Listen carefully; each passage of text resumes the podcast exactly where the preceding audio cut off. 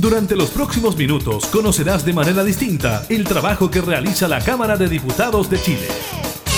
Comienza La Cámara en la Radio, con la conducción de la periodista Gabriela Núñez, en Radio Cámara de Diputados de Chile. La Cámara en la Radio.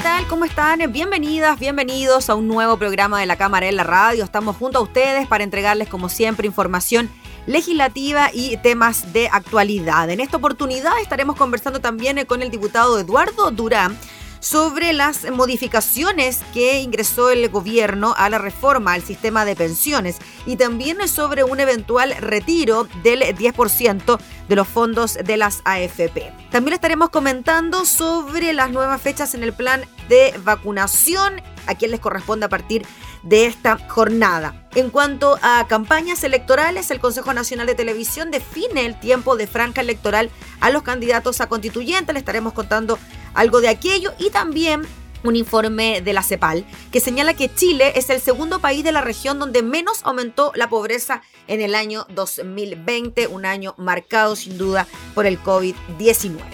Iniciamos la cámara en la radio.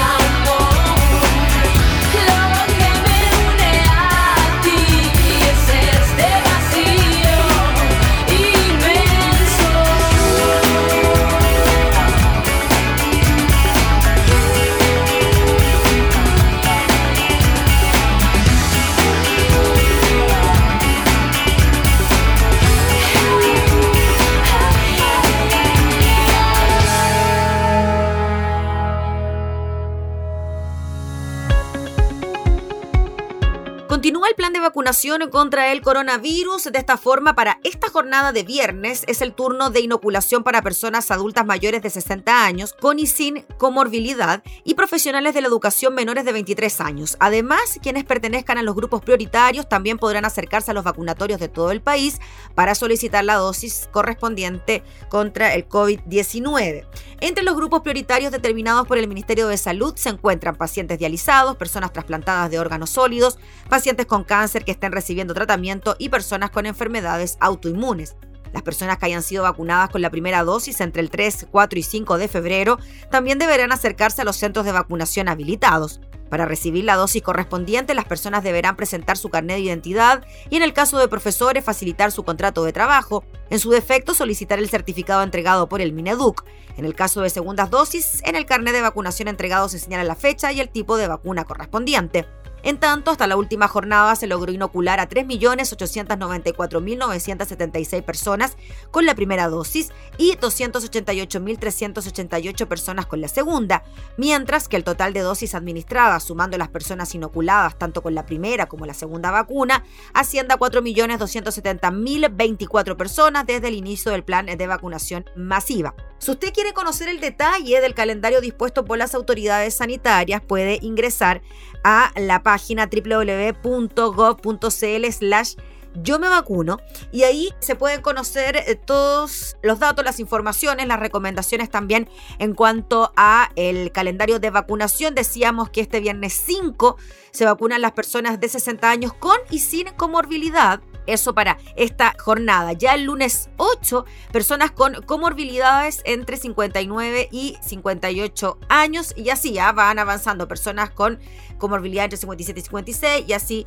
hasta completar el día viernes 12 entre 49 y 46 años. Ya le decíamos las cifras que hay en cuanto a las personas vacunadas y además eh, hay una serie de canales donde usted puede encontrar atención, twitter.com slash chileatiende, facebook.com slash Chile Atiende y también a través del el Instagram. Ya le contábamos sobre las personas prioritarias en este proceso de vacunación, personal de salud, personas con comorbilidades, personas residentes en centro de larga estadía, mayores de 65 años, personal de la educación y personal crítica de la administración del Estado.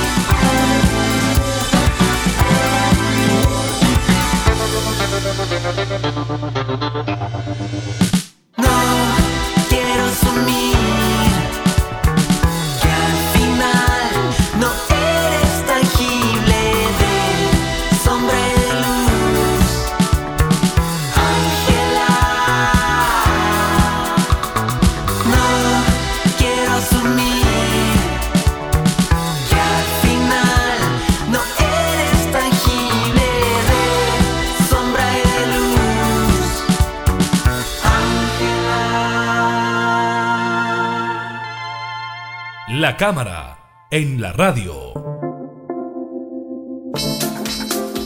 Durante esta semana, la Cámara de Diputadas y Diputados declaró admisible un proyecto que permitiría un tercer retiro del 10% de las AFP, de las aseguradoras de fondos de pensiones. En medio de eso también y en cadena nacional, el presidente de la República, Sebastián Piñera, anunció cambios a la reforma previsional, entre ellos la ampliación de la cobertura del pilar solidario y el alza en la pensión básica solidaria, además de este aumento en la cotización en un 6%. Vamos a hablar de estos temas con el diputado Eduardo Durán, integrante de la Comisión de Trabajo de la Cámara. ¿Cómo está, diputado? Muchas gracias por recibirnos. ¿Cómo está, Gabriela? Un gusto de saludarle, saludar también a todo el equipo de Cámara de Diputados TV y a través suyo a toda la gente que está viendo este programa.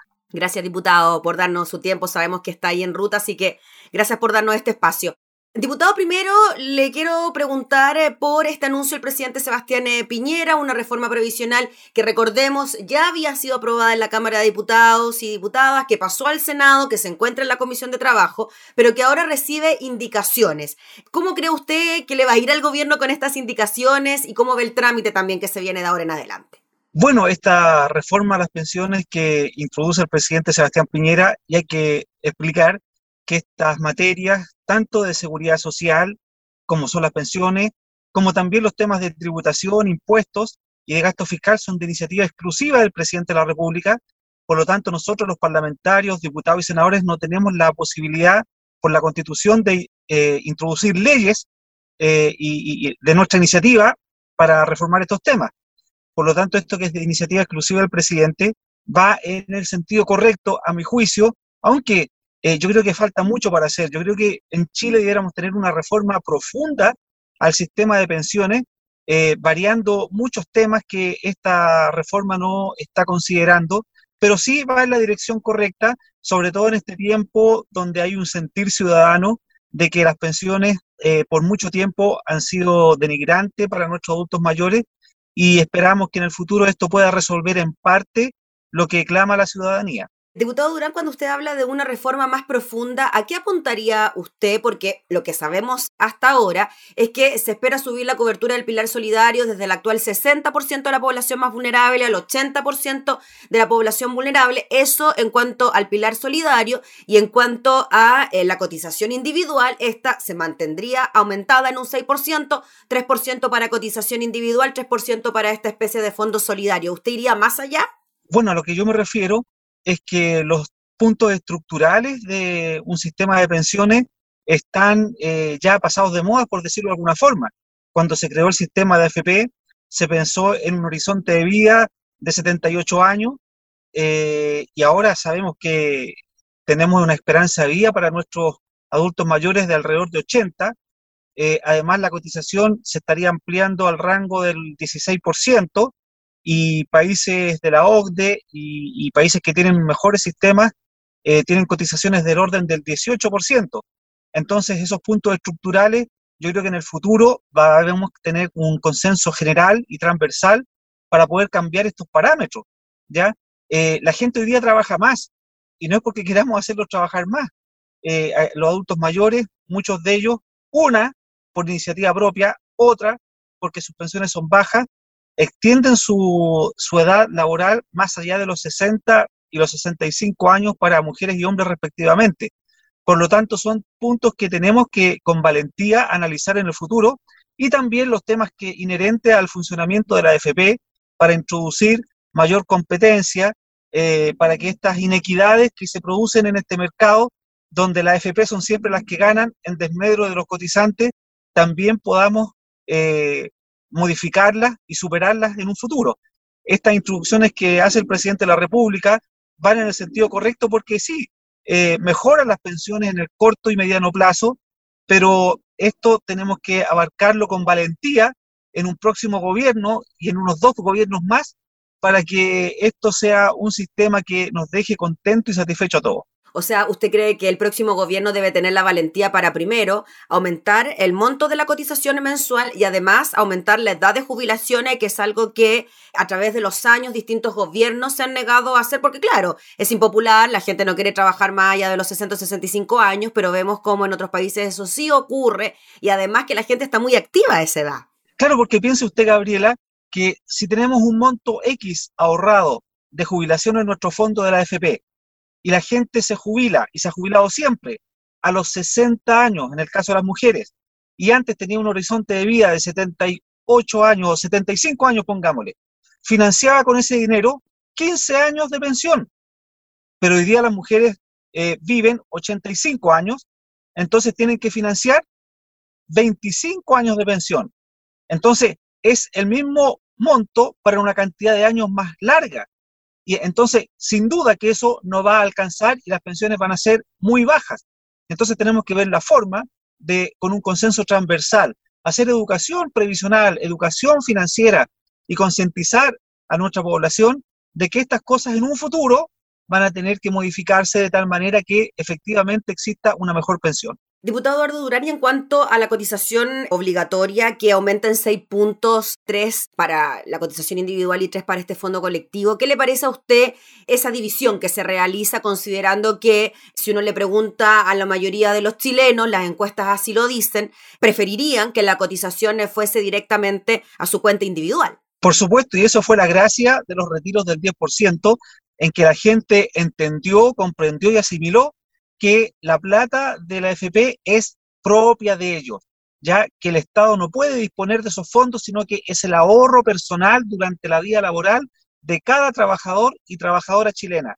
Pero también estaba la parte en que este sistema es poco solidario, otros abogan por un sistema de reparto, donde la plata que hoy día eh, se deposita en las cuentas eh, no existirían, sino que se repartirían entre los mismos pensionados actuales. Y, ahí no existiría un ahorro personal eh, para la futura jubilación.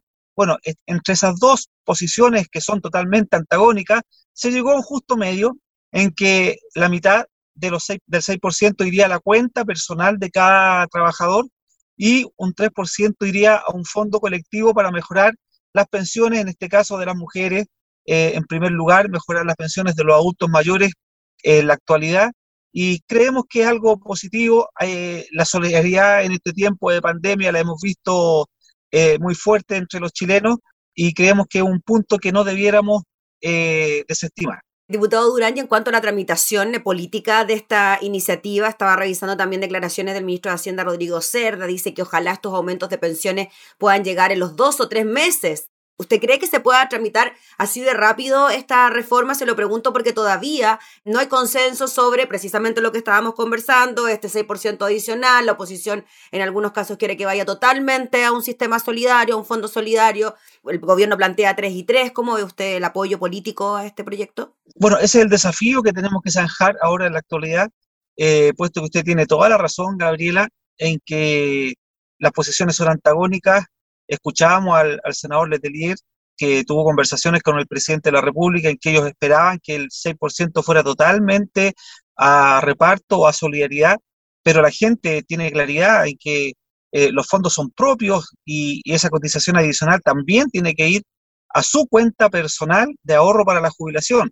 Por lo tanto, esperamos que las negociaciones políticas eh, se destraben, sean lo más expedita posible para que nuestros chilenos nuestros trabajadores y trabajadoras puedan ver eh, aumentar su jubilación en el corto plazo. Diputado, nos queda un tema que tiene que ver con el tercer posible retiro del 10% de las AFP. Se han presentado iniciativas al respecto. La Cámara ya declaró admisible el proyecto de ley, pero está el antecedente, ¿no? De que cuando se presentó el proyecto del segundo retiro por parte parlamentario, el Tribunal Constitucional lo declaró inconstitucional. ¿Cómo ve usted esta posibilidad? Comenzando el año, mes de marzo, mucho gasto en la familia, la situación económica y de empleo tampoco es la mejor. Bueno, la pandemia eh, y el estallido social nos dejaron en muy mal pie eh, a todos los chilenos y fue así. Y yo quiero dar un antecedente, Gabriela, quiero decirle con, total franqueza porque están los registros. Eso yo lo publiqué en su momento.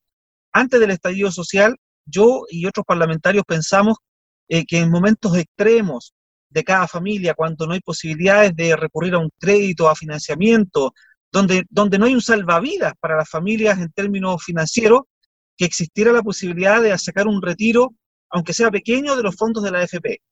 Bueno, pasó la pandemia y además también quiero decir que antes también del estallido social yo propuse al Ejecutivo a través de un proyecto de resolución que los enfermos terminales pudieran sacar la totalidad de sus fondos, eh, puesto que era de total justicia una persona que está eh, con una muerte inminente eh, de entre un año, por ejemplo, y que no pueda sacar sus fondos de pensión era totalmente injusto. Bueno, pasó la pandemia, pasó el estallido social y nos vimos enfrentados a esta situación. Por eso yo desde el primer momento, a pesar de las críticas de mi sector, de las críticas de los ministros de mi sector, eh, voté a favor siempre del primer y segundo retiro del 10%, cosa que no me arrepiento y en las condiciones en que está el país, donde hemos visto, como usted lo dice, que la situación económica aún no ha mejorado, donde marzo y los gastos inherentes de, esta, de este inicio de temporada son muchos, hablamos de colegios, patentes, matrícula, universidad, etcétera, yo me abro la posibilidad de aprobar un tercer retiro, ya eh, esperando además que el gobierno tome medidas mayores para llegar con una ayuda efectiva a la gente, como por ejemplo una transferencia en dinero a las familias que no tienen trabajo eh, de aquí a unos cinco meses más, porque tampoco tenemos claridad la efectividad de las vacunas de la pandemia y cuándo se va a solucionar y regularizar la situación laboral en nuestro país, por lo tanto, y sanitaria, que es lo principal. Por lo tanto, yo no me cierro a la posibilidad de discutir un tercer retiro de los fondos de la FP. Mm. Diputado, a pesar de que el TC pueda considerar que este proyecto es inconstitucional, ¿cómo cree usted que se zanjaría algo así si es que este proyecto logra avanzar en el Congreso?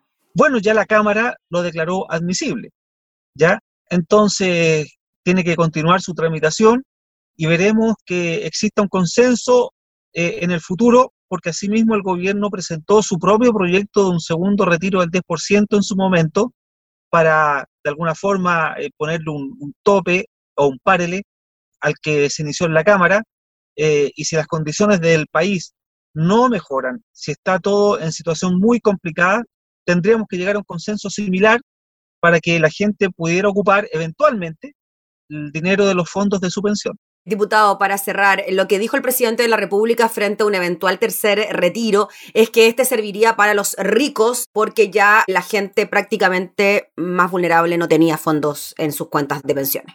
Bueno, yo lamento las palabras eh, del presidente. No sé, a lo mejor alguien se lo sopló mal, pero si, si, vemos numéricamente, son 11 millones de afiliados los chilenos a las AFP, los que tienen una cuenta en la AFP. Si cuatro millones ya de personas ya no tienen fondos productos del primer y segundo retiro, y él dice que solo los ricos podrían sacar plata en un tercer retiro, eh, eso nos diría que hay 5 millones de ricos en Chile. ¿Cierto? Entonces las matemáticas no mienten, pues si los números hablan por sí mismos. Dentro de esos 5 millones de personas que aún mantienen fondos en su AFP, no todos son ricos. Hay mucha gente que lo está pasando mal, hay gente que posiblemente no ha encontrado trabajo, Gabriela, y que tiene familiares también en situación complicada. Bueno, vaya a saber uno la realidad de cada chileno, pero si a alguien le viene bien un tercer retiro, eh, y estoy hablando en, cualquier caso, ¿ya? Y, sobre todo en este tiempo que, que, hay mucha necesidad económica. Yo represento un distrito, Gabriela, que es popular, pobre, comunas como Los Espejos, San Ramón, El Bosque, Pedro Aguirre Cerda, La Cisterna y San Miguel, eh, es un distrito popular donde no hay gente rica. Entonces yo invitaría a las autoridades, a los parlamentarios que hablan de, este tercer retiro como algo populista, que visiten mi distrito, que se sienten a tomar una taza de té con la gente en su comedor, como yo lo he hecho, para que vean la realidad, como cada dos cuadras en, algún momento hubo una olla común. Y ahí estuvimos, eh, bueno, gracias a la invitación de los vecinos, gracias a Dios que nos dio la oportunidad de colaborar, pero la realidad de mi distrito es distinta a lo mejor de la realidad de las comunas del sector alto de la capital. Por eso yo no me cerraría a un eventual tercer retiro si las condiciones del país así lo ameritaran. Muy bien, pues diputado Eduardo Durán, le agradecemos enormemente por el contacto, por darnos su tiempo para conversar de esos temas tan importantes, ¿no? Y que preocupan tanto a los chilenos como es la reforma a las pensiones y un eventual tercer retiro del 10%. Que esté muy bien, que siga con su viaje allá. Muchas gracias, Gabriela. Gracias por este contacto. Saludo a todo el equipo de la Cámara de Diputados TV y a través de ustedes también un afectuoso y cariñoso saludo a toda la gente que está viendo este programa. Gracias, diputado. Que tenga buena jornada. Igual. Era el diputado Eduardo Durán, integrante de la Comisión de Trabajo de la Cámara, hablando sobre la reforma al sistema de pensiones y un eventual tercer retiro del 10%.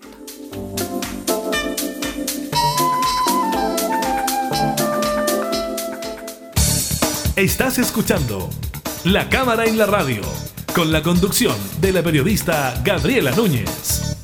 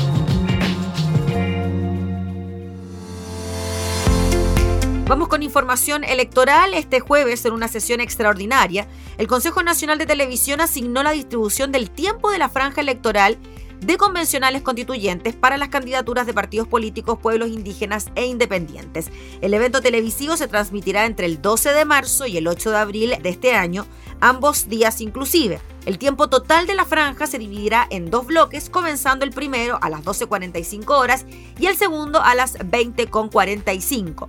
Los plazos son muy estrechos, dijo la presidenta del CNTV Carolina Cuevas, y como organismo estamos cumpliendo con lo estipulado en la normativa, teniendo en cuenta que la última información de las candidaturas por parte del CERVEL llegó esta semana.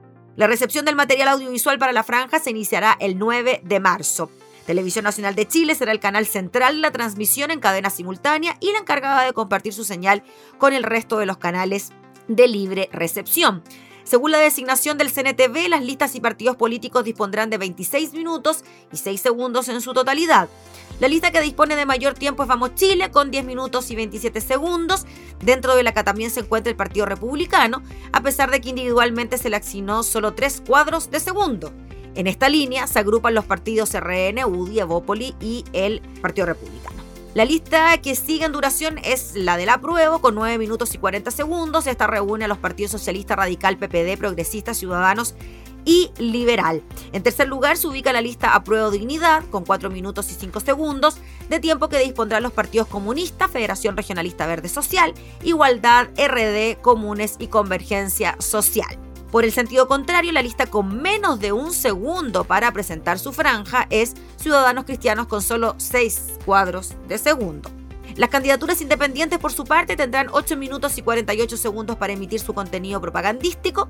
Respecto a su situación, la presidenta del Consejo Nacional de Televisión afirmó que las candidaturas independientes que van por lista presentarán un material audiovisual sumado los tiempos asignados a cada candidatura y además podrán agruparse varias listas y presentar contenido audiovisual integrado.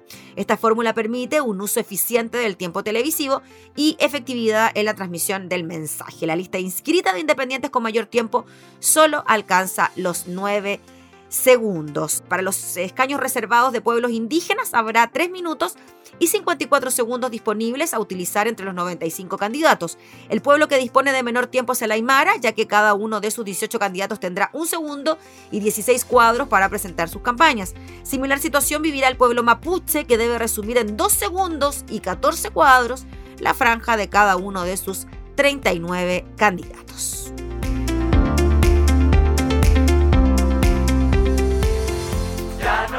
canso de gritar. Mal, maldito ya. Ya no me canso de gritar.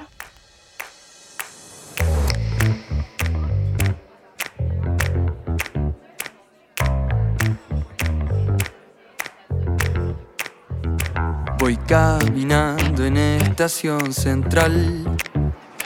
Mi cámara y unos chinos también Continuo el tiempo nunca va a parar. Me pierdo y luego siento la noción. Las horas pasan en la capital y nada, nada parece cambiar. Ya no hay tiempo ni para observar lo que nos pasa en esta gran ciudad. Maldito jazz Dime a dónde estás, maldito jazz. ¿Por qué tan libre es tu pasión, maldito jazz?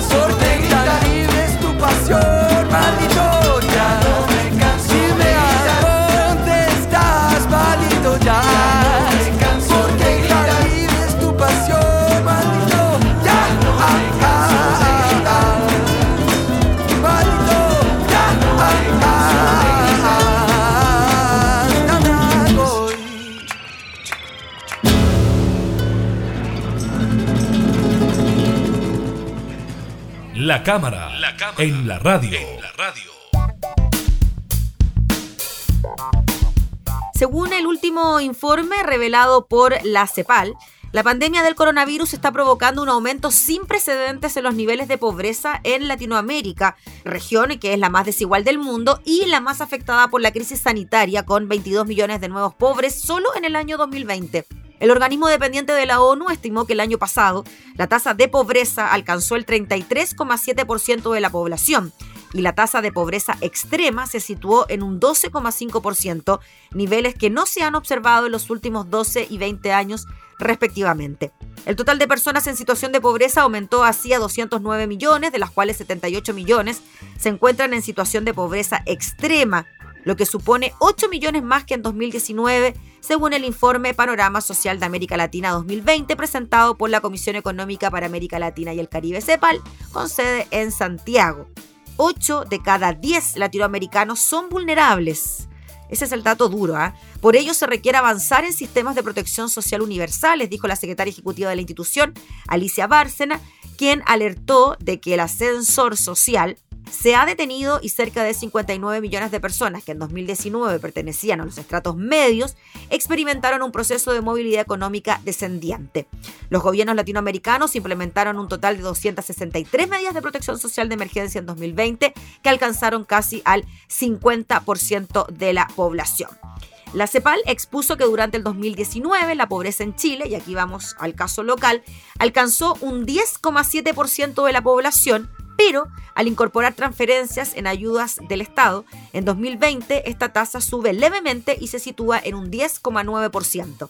Según el reporte, Chile se ubica en el segundo lugar de la región con la menor tasa de pobreza, solo por detrás de Uruguay que llegó al 5,1%. Le siguen Brasil con un 16,3%, Panamá con un 17,8%, Costa Rica con un 18,9%, Paraguay 19,7%, República Dominicana con un 28% y Perú con un 21,9%. Mientras que los países con mayor tasas de pobreza son Honduras con un preocupante 58,6%, Guatemala 50,9% y Nicaragua con un 50,7%.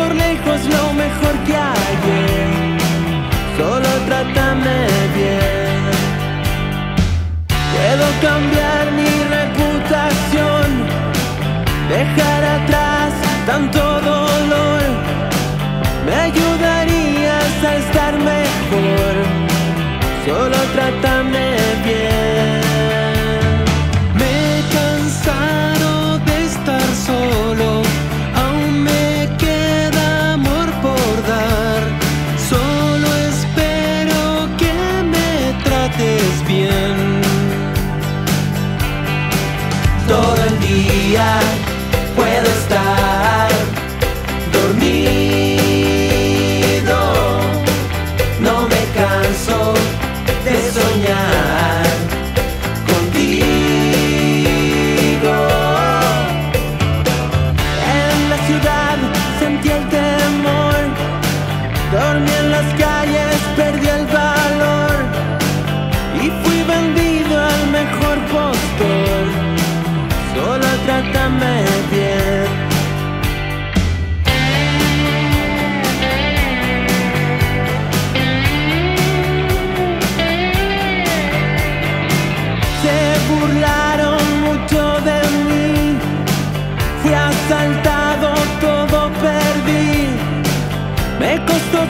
tiempo conseguir que me traten bien.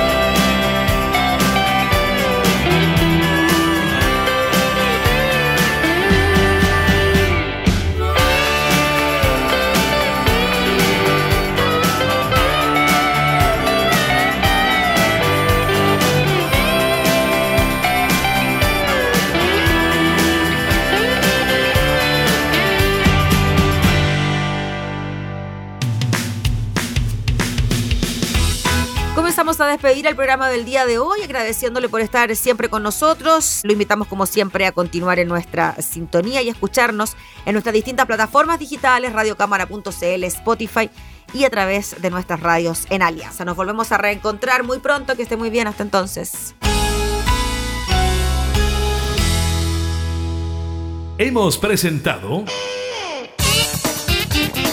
La Cámara y la Radio una mirada amena a la agenda de trabajo de los diputados. La Cámara en la Radio, con la conducción de la periodista Gabriela Núñez. Información, música y actualidad en Radio Cámara de Diputados de Chile. Acercando las leyes.